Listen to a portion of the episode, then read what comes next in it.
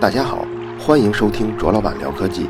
本节目由泡泡网卓克录制，并在喜马拉雅上独家播出。昨天，屠呦呦获得了中国科学界有史以来第一个诺贝尔奖，我是非常的高兴。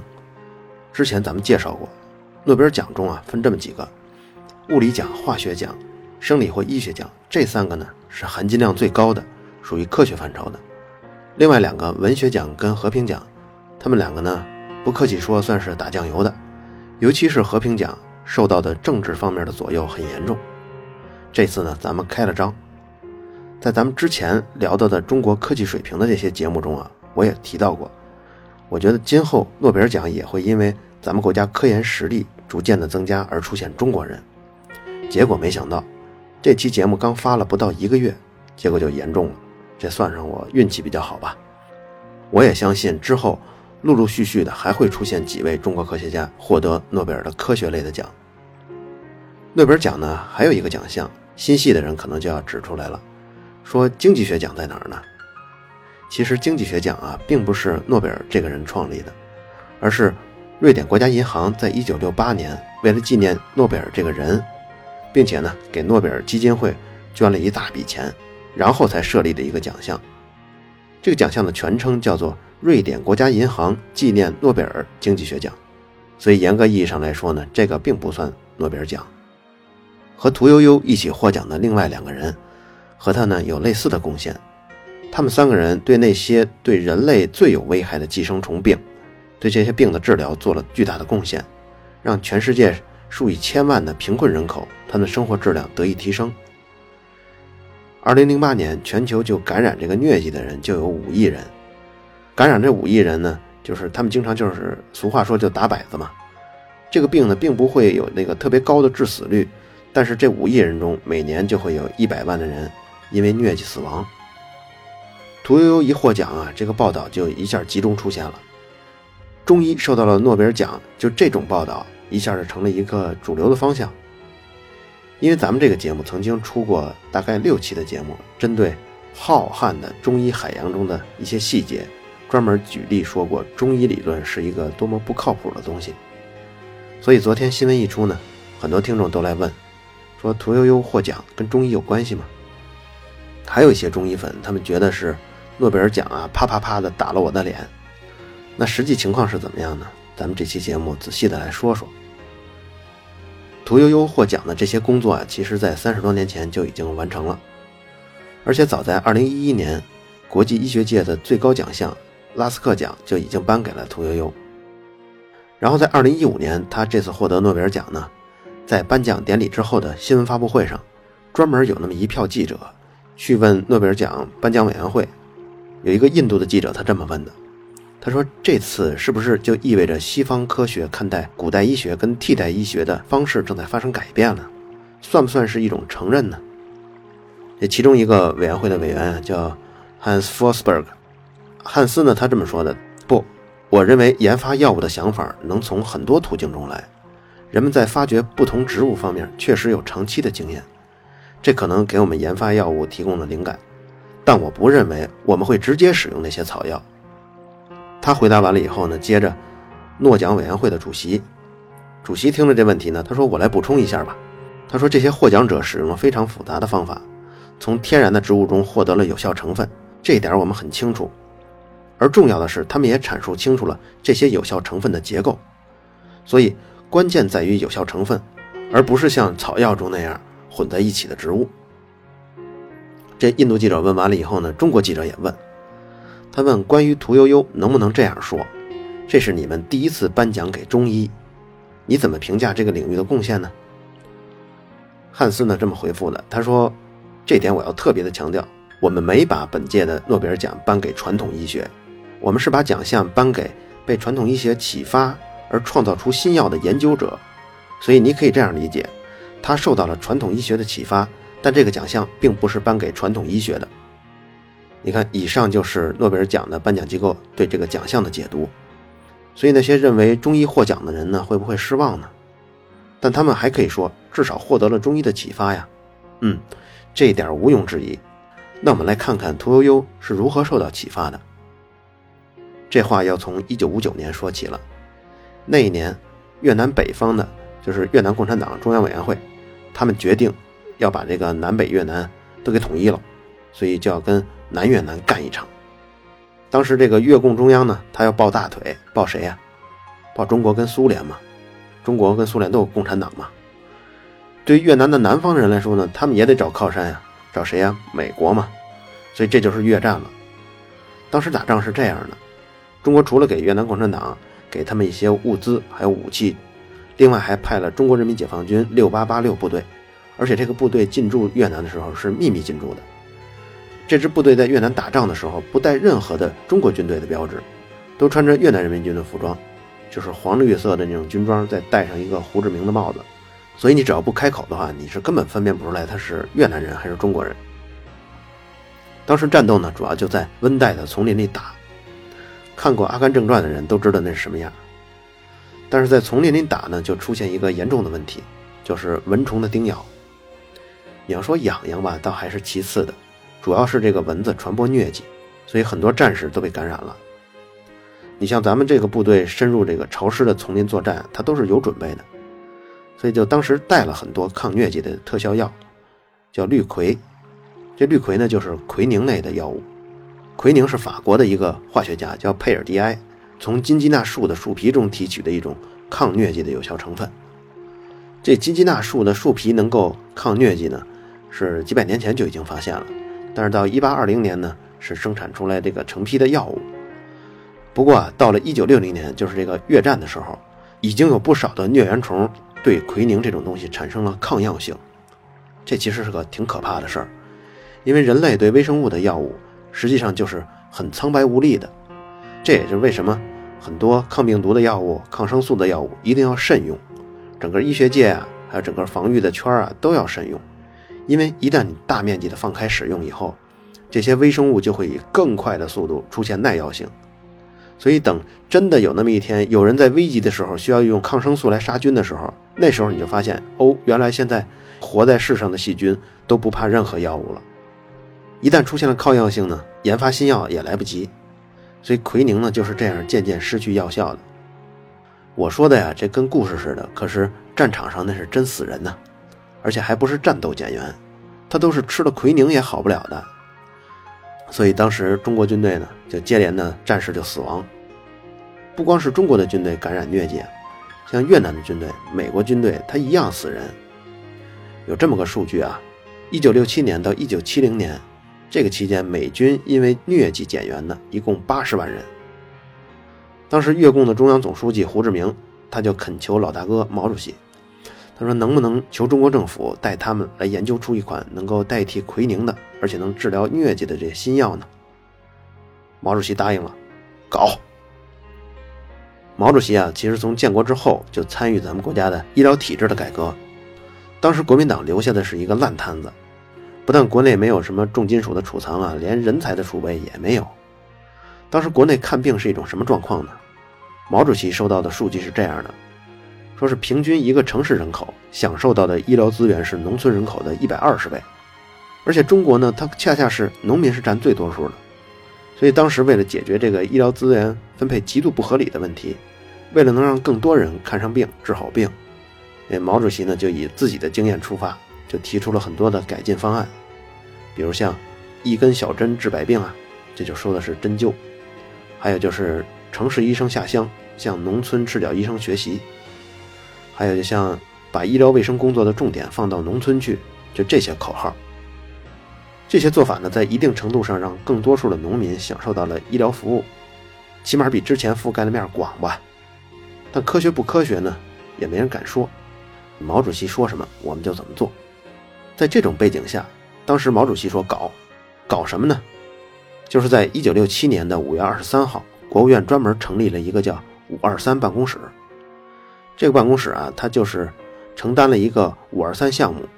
这个“五二三”的任务既是一个科研任务，又是一个军事任务，还是一个政治任务。大概呢有七十个国家级的跟省级的研究机构，还有各军区啊，共同承担这任务。它的唯一目标就是研发治疗疟疾的药物。直接参与的科研人员一共是五百多人，间接参与的那就数不清了。举例来说吧，仅以当时的云南省来说，一共是有一千四百多个生产队参与了。你想，一个生产队还得有个几十人、上百人呢。一共参与验证的药方是四千三百多个。因为当时成立的专项办公室，毛主席曾经就有这样的批示，说从我国的中医宝库中挖掘可用的东西。所以这个项目的所有人呢，工作的源头啊，就是从中国古代的药典、民间的药方、偏方、验方，从这些里面挨个去试。各位啊，可能也有听说，一九六七年到一九七二年、七三年，这是一什么年代呀？那个年代，毛主席的指示比天还高，所以毛主席说了。从我国中医宝库中挖，那谁敢从这之外的挖呀？当时科班出身的科研人员，他们是怎么做呢？他们分成两组，一组人这是人力较多的，他们就是去田间地头，向民间医生收集各种治疗打摆子的药方，当然了，还有一些灭蚊驱蚊的方法。这组人呢，再把这些药方跟中国古籍中的一些记录疟疾的一些药物啊，再对比筛选。另一组呢是想法复制西方国家那些已经有的抗疟疾的仿制药。如果你要想了解仿制药是什么，而且国产仿制药是一个什么状况，可以听听咱们这档节目中专门仿制药那期。听完了之后，你就会知道仿制药那组啊是不可能有什么希望的。其实这很好理解，因为文革年代啊，那会儿几乎所有的科研都停滞了，想搞出效果好的仿制药，那简直登天还难。整个项目的重点呢，就落在第一组人身上。项目进行了五年，最后大家把注意力都放在了几味中药上，一个叫常山，一个叫金不换，一个是管香兰。这三种药对抗疟疾啊效果都不错，但是不足的是它们都有比较强的毒副作用。也就是说，你吃了以后疟疾说不定好了，但人也毒死了。屠呦呦的这个课题组有一个叫于亚刚的，他梳理过。在中国传统的药方中提到的能够治疗疟疾的中药一共是八百零八个，然后屠呦呦自己整理出一册叫《抗疟丹验方集》，这里记录了就是屠呦呦觉得需要验证的这种草药。这个药方中一共有六百四十多种中草药，在他最初的筛选中，青蒿的提取物对疟疾的抑制的水准很低，所以一直没受什么重视。那为什么后来有效了呢？这里呢有很多复杂的原因，咱们先说第一个，青蒿这种东西啊，它的分类跟叫法，古代跟现代它是有不一样的地方，而且古代是有混乱的地方。现代的植物学分类中，名称叫青蒿的这种植物，并不能治疗疟疾，而且也并不含青蒿素。含青蒿素的反而是另一种叫做黄花蒿的这种植物。黄花蒿它闻起来呢比较臭。而现代植物学中分类中的青蒿，它闻起来是没有这种臭味的，所以又叫它香蒿。所以为了区分呢，咱们后面咱们就以香蒿跟臭蒿来区分。这个臭蒿中含有的有一种叫过氧桥的酯类化合物，这种东西是对疟原虫是有杀灭作用的。而只要不含这种东西，对疟原虫就已经无效了。这是现代对这个东西的结论。所以诺贝尔奖颁布的时候，它这个配图的文字底下专门。把屠呦呦的青蒿素后面加了一个括号，注明了黄花蒿的拉丁语的植物名称。其实诺贝尔奖的这个颁奖委员会，他也是担心其他的学者被这个青蒿这个名字所混淆。但是在古代是一个什么状况呢？比如说在《本草纲目》，就是这个明朝的时候，他提到的青蒿治疗疟疾，还专门提到了一个什么呢？说味道越香的这个青蒿药效越好，而那种带着臭味的那种是不行的。你看，它其实是说反了。真正含有有效成分的，就是那种味道臭的。不过呢，一切不能以《本草纲目》为纲啊，因为如果你要再往前看看，比如像《神农百草经》，它那里描述的青蒿，从特性上啊，这植物的这个性状上看，其实它更接近黄花蒿。所以呢，这也跟古代的科学技术发展有关系。它在分类学呀、鉴定的手段上啊，它都有一些限制。另外呢，还有。经过这么几百年、上千年的这个名词的更迭啊，还有文化因素的影响啊，导致吧。总之，古人他说青蒿的时候，你一般是不知道他说的是香蒿还是臭蒿。还有一个复杂的原因，就是说为什么在最初没筛选出来它呢？就是因为古人他喝的中药一般是煎服的汤药，这煎服汤药大家可能都见过，就是开锅了以后煮煮煮。但是因为我们说的这个最有效的这个含过氧桥的这个结构，它是不稳定的，只要温度超过了六十度，它马上就分解了。这个一分解，对抗疟就没有效果了。所以最初屠呦呦在萃取它们的时候，并没有注意温度这个问题。屠呦呦看过很多的古籍之后，就觉得奇怪呀，因为这些古籍里头有一些里确实记录了这青蒿可以治疗疟疾，可是为什么在他的实验中，这个有效性却很低呢？他就来回来去的翻这些古籍，一本一本的仔细查。有一天呢，他发现有一本叫《肘后备急方》，这是东晋的一个叫葛洪的这一个炼丹的道士写的这么一个药方的集合。这个药方中有这么一句话，叫“青蒿一握，以水二升渍，搅取之，尽服之”。这什么意思呢？就是说这个青蒿啊，拿一把，然后用两升的这个水给它泡。这个两升是那个东汉时的两升啊，搁现在也就是二三百毫升。然后搅取汁，汁就汁液的汁，就是把它那个汁儿啊给它呃碾出来，然后呢跟这水一块儿就喝了，没有说煎，没有说加热。所以屠呦呦一下就意识到，哎，你看这里他们喝的是这个青蒿的鲜汁，鲜榨的。它跟原来煎服的药物最大的区别就是温度了。屠呦呦就想。会不会之前因为高温的环境下，这个青蒿的有效成分会不会就破坏了呢？所以破坏之后，你再验证它的有效性呢，肯定很低啊。屠呦呦就想，那试试吧，就用这种沸点较低的乙醚来进行实验。这个乙醚啊，它萃取这个植物就在六十度以下了。这里呢还要补充一句，就是说，它用乙醚提取啊，是一个重要的步骤，因为屠呦呦在测试的时候，他发现。用水提取的话根本无效，为什么？因为这个青蒿素根本不溶于水。如果要是用百分之九十五浓度的酒精来提取呢，这个药效只有百分之三十多。但是如果一旦换成乙醚来提取，这药效就变到百分之九十五到百分之一百。所以我猜测，像这个葛洪道士的这个药方，他古人啊确实有人是观察到用过黄花蒿治疟疾，但是当时估计有人是把黄花蒿的叶子啊，连同那些根茎啊。一块儿就捣碎了，跟汁儿一块儿喝下去了，所以他也不用担心说这个提取物中的这个青蒿素不溶于水啊，高温破坏了之类的。屠呦呦能获这个奖呢，其实最重要的一步就是他意识到这个青蒿素可能经受不住高温，而且找到了一种萃取青蒿素最有效的用乙醚的方式来萃取，这是他最大的成就。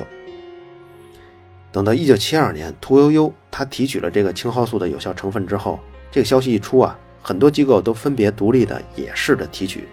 当时有多家单位效果都不错，比如山东寄生虫研究所、山东省中医药研究所、云南省药物研究所。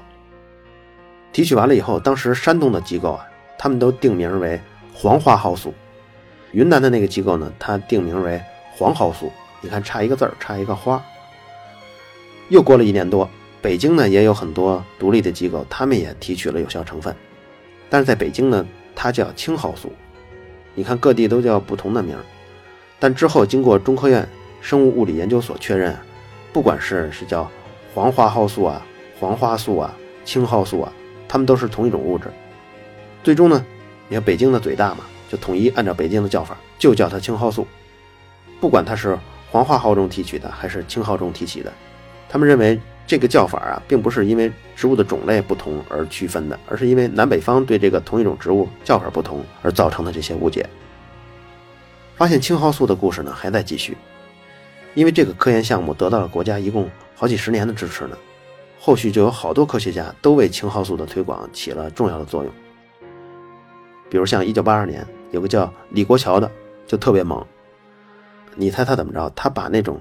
带有恶性疟原虫病人的血液注入到自己体内，他就亲身要试验一下，体验一下病情的变化。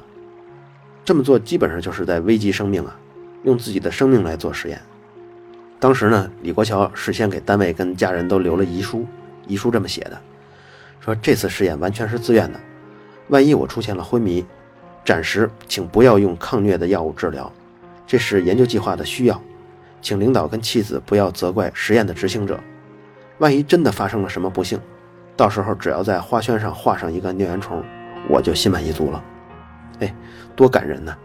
这不但感动了我，也感动了当时李国桥的同事。当时有九个哥们儿也在他的感召之下，用自己的身体做了实验。这段故事呢，报道可能不如屠呦呦的广泛，但是这段故事一直记录在世界卫生组织编写的《疟疾学》这本教科书里头。这本书啊，也是牛津大学医学专业类的教科书。当年李国桥亲身试验之后，就把论文，当然他没死啊，死了就没有后面的论文了。他把论文提交到当时医学界最著名的一个学术期刊，叫《柳叶刀》，这也是中国科学家第一次发表了有关青蒿素的国际论文。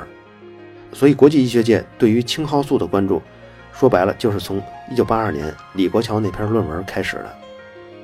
受到了国际关注呢，跟进入国际市场、受到国际的认可，那还差着一个重要的环节，那就是我们节目一直说的，就那些国家，尤其是科技发达的国家。对药物有效性的审核，如果你觉得这药真的有效的话，那你就按照最严格的审核标准，把这个有效性展现给审核的机构看。这方面的贡献做的最多的是谁呢？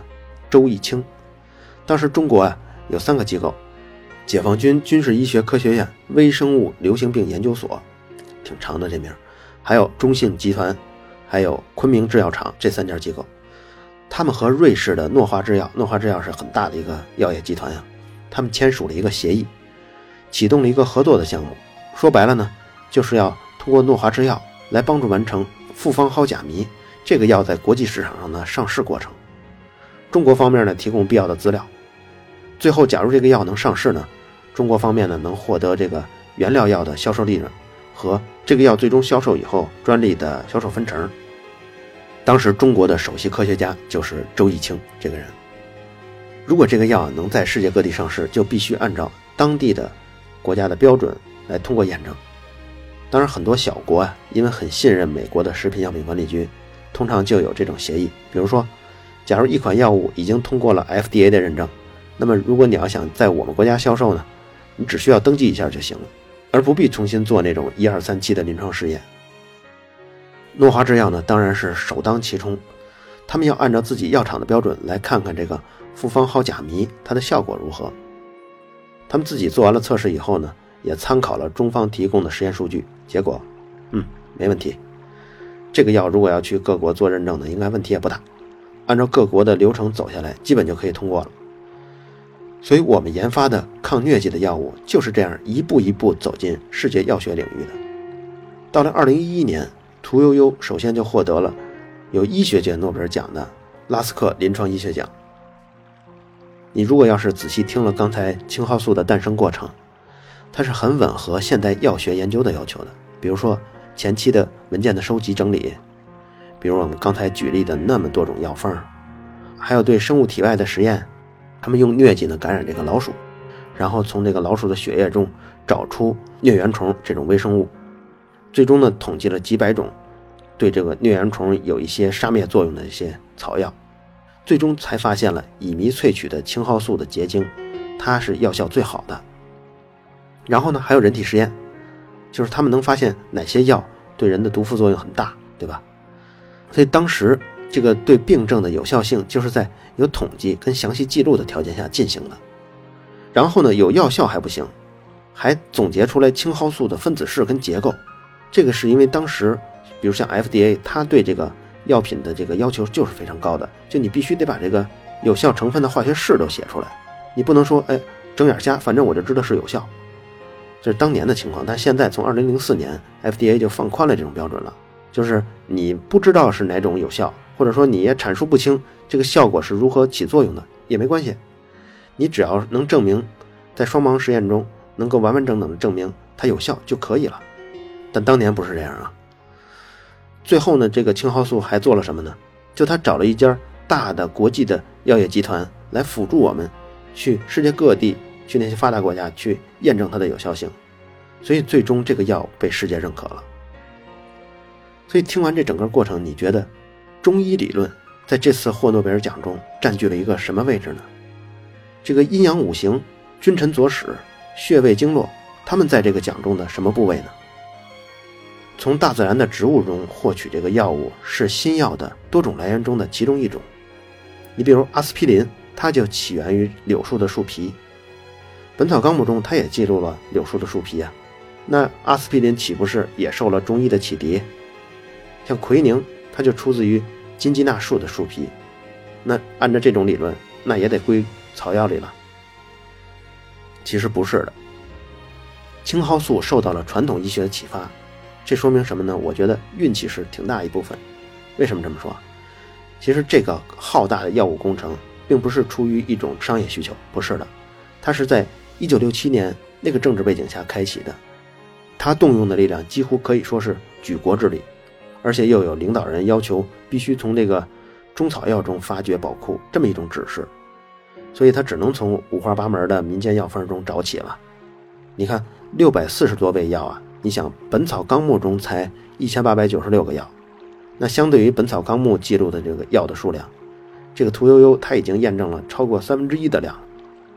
而这六百四十多种药，最终只有一种它是可能有效的，这是有多幸运啊！大海里捞针啊！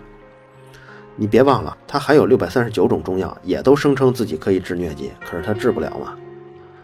比如屠呦呦，他说自己的灵感来源于肘后备急方。这肘后备急方呢，其实你要看它，它光治疗疟疾这种药方就记录了四十三种，效果最好的呢是葛洪老道记录的一个叫呃抱雄鸡方，什么意思呢？雄鸡就是那个公鸡啊，大公鸡。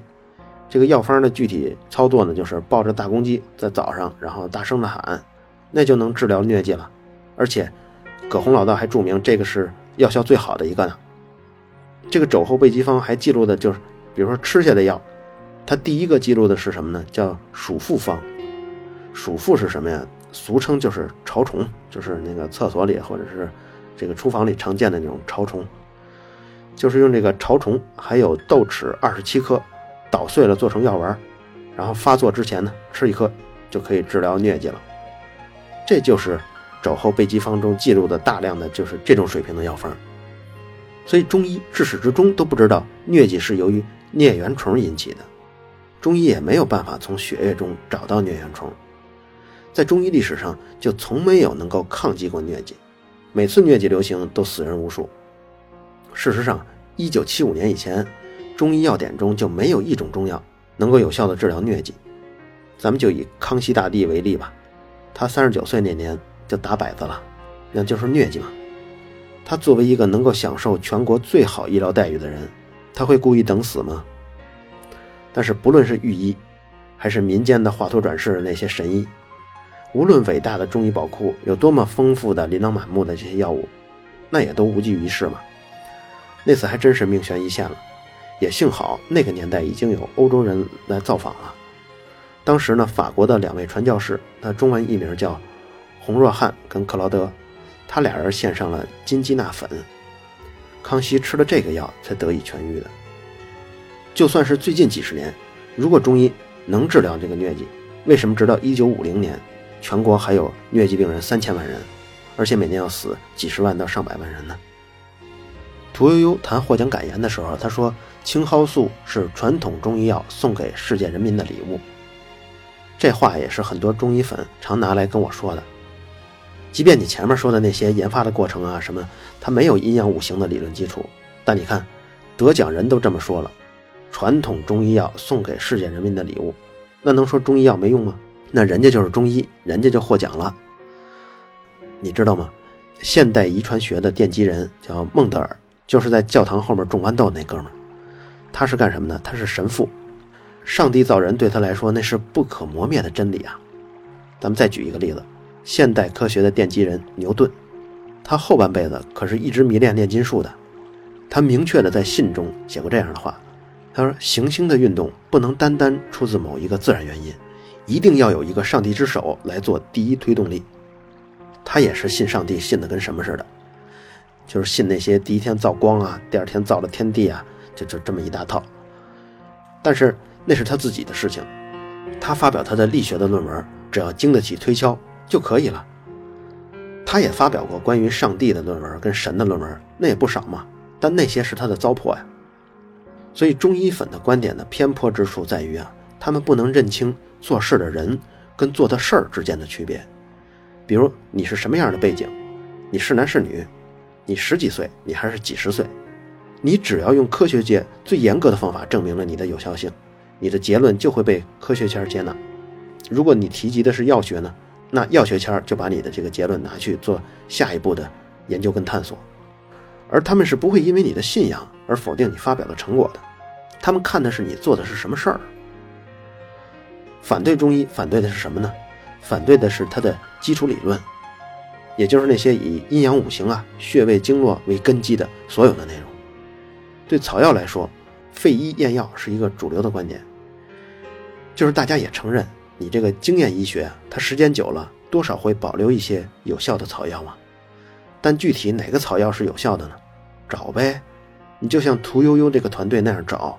找出来，然后按照世界公认的标准去审查，然后审核以后都通过了，就没人否定你了。通过屠呦呦的报道，大家也能深刻体会到这一点啊，就是一款药物真的能够被主流医学界认可，并不轻松的，要付出很大的努力。虽然可能并不是每一个都像屠呦呦那么艰辛吧，但是真的把每个药的研发过程写出来，那都是一摞厚厚的辛酸史。但现在的中医药是一种什么情况呢？最主要的是拿不出有力的证据，比如说他们只能在中国的二三流的杂志啊，或者是有政治倾向性的那些期刊上发表文章，这国际上是不认的。然后发表以后就认为说自己有效了，嗯，如果觉得不够呢，再披上一些阴阳五行的理论在身上，这样就成了包含中华文化精髓的药物出现在市场中。比如国内的中成药，平均每年上市有五千款到八千款。而美国呢，每年有那么几十款，三十款啊，四十款。所以你要是把每一种中成药的上市过程你也写写的话，写写它整个故事，那我估计几页就完事儿了。所以实际上反中医的人更多是在反对目前中医界的那种价值观，就是不务实、不老实，想靠其他的手段投机取巧的那种心态，想方设法披上各种的外衣，比如说文化的外衣、爱国主义的外衣，还有。利用各种的政治倾向，然后来逃避一个药品本应该承担的责任跟成本。中药的老方剂本来国家药监局管的就非常松，咱们之前有几期节目详细说过，就是对那种老方来说，中药的老方，它的毒理啊、药理啊、副作用啊、代谢途径啊、药物体内浓度变化、人体的临床实验，这些全都可以不做，就可以直接上市了。只要做一个动物实验就可以直接上市。它理由是什么呢？这是老方。经过了数千年的人体的验证，这还不够吗？那我跟你说，这是不够的。那一千年的试吃啊，就算是退一万步来说，咱们就把它算作是临床三期试验来看待，那顶多也就是两三分水准的临床三期试验。这满分呢是一百分。为什么得分这么低呢？对某一种药物来说，那么我吃了千百年，那这个千百年中，你怎么来确保病人患的是这种病呢？你怎么能确保你挑选的这些病患，他们得病的这个轻重程度是一致的？你怎么能确保他们服用的这个药物是按时按量服用的？你做这样的临床试验，安慰剂效应的对照组在哪儿？那个不吃药的人，他的病情发展的对照组在哪儿？那这些吃了药的人，他们吃完了以后病情的改善，这些检测跟统计在哪儿？这个药物的副作用在哪儿？这些所有在零零散散的治病啊、治疗中，和那些喝汤药的年代，它没有任何的统计，所以这种即使能算作是千百年的临床三期实验，那也是质量极其低下的临床实验。这种近乎于浪费时间的临床实验，就算是做上一万年、一万遍，也是没有用的，它也顶不上一次合格的临床实验。这就有明显的例子，比如像马兜铃科的植物，它含有马兜铃酸。对肾脏有一个积累性的毒性，而含有马兜铃酸的这种药物，在传统的中药材中一共有八十多种呢。但吃了两千年，没有任何一个人验证出来它对肾有非常严重的毒性。它这种毒性啊，不是当时或者第二天、第三天它能表现出来的，因为这种几个月到几年之后，它会慢慢积累、发作成肾衰竭的这种毒素。如果不靠临床实验，它是根本找不出来的。你根本意识不到是因为我吃了这个东西。而造成的龙胆泻肝丸，它的这个马兜铃酸对肾脏的毒性，就是在一次正经的临床试验中被找出来的，而且很常规的就能证明它有严重的肾毒性。可是你在服用的两千年中，没有任何一个人能知道。节目最后呢，我引用几个微博下的评论，他们说的挺有意思的。这么说，一听到获奖的消息，我想完了，朋友圈又要开刷了，中医粉的五行体系理论又要高潮了。古代医学根本搞不清哪个成分真正有效，到今天仍然很多中医拒绝搞清，因为搞清了我就没饭吃了。现在涂女士搞清了一个得奖了，难道不是微观生物学的胜利吗？这他妈还是你望闻问切、五行相克的功劳了？六百多个声称能治疗疟疾的药方，最终只有一个有效。这是说明中医药博大精深呢，还是说明糟粕满地呢？屠呦呦能获得诺贝尔医学奖，完全是因为她在科学上做出了突出的贡献，她和中医理论无关。这期节目录制中呢，诺贝尔的物理奖也颁布了，是日本科学家尾田龙章跟加拿大的科学家阿瑟麦克唐纳，他们因为发现了中微子震荡过程而获奖的。听过卓老板聊科技的朋友应该熟悉中微子震荡这个词，在之前《太阳的故事》这个系列中的第五集跟第六集中，我们就详细的说了测量太阳中微子的故事。那时候困扰太阳研究者的一个重大的问题就是中微子丢失这件事儿。其实答案就是因为几种中微子之间会相互的转变，而这种转变就叫做中微子震荡。感兴趣的听众可以再回顾一下这个系列的故事。好了，以上就是本期卓老板聊科技，在同名的微博和微信公众号中还有其他精彩内容，期待您的关注。如果您对本期节目非常认可，也可以在收听界面的最下方为我打赏。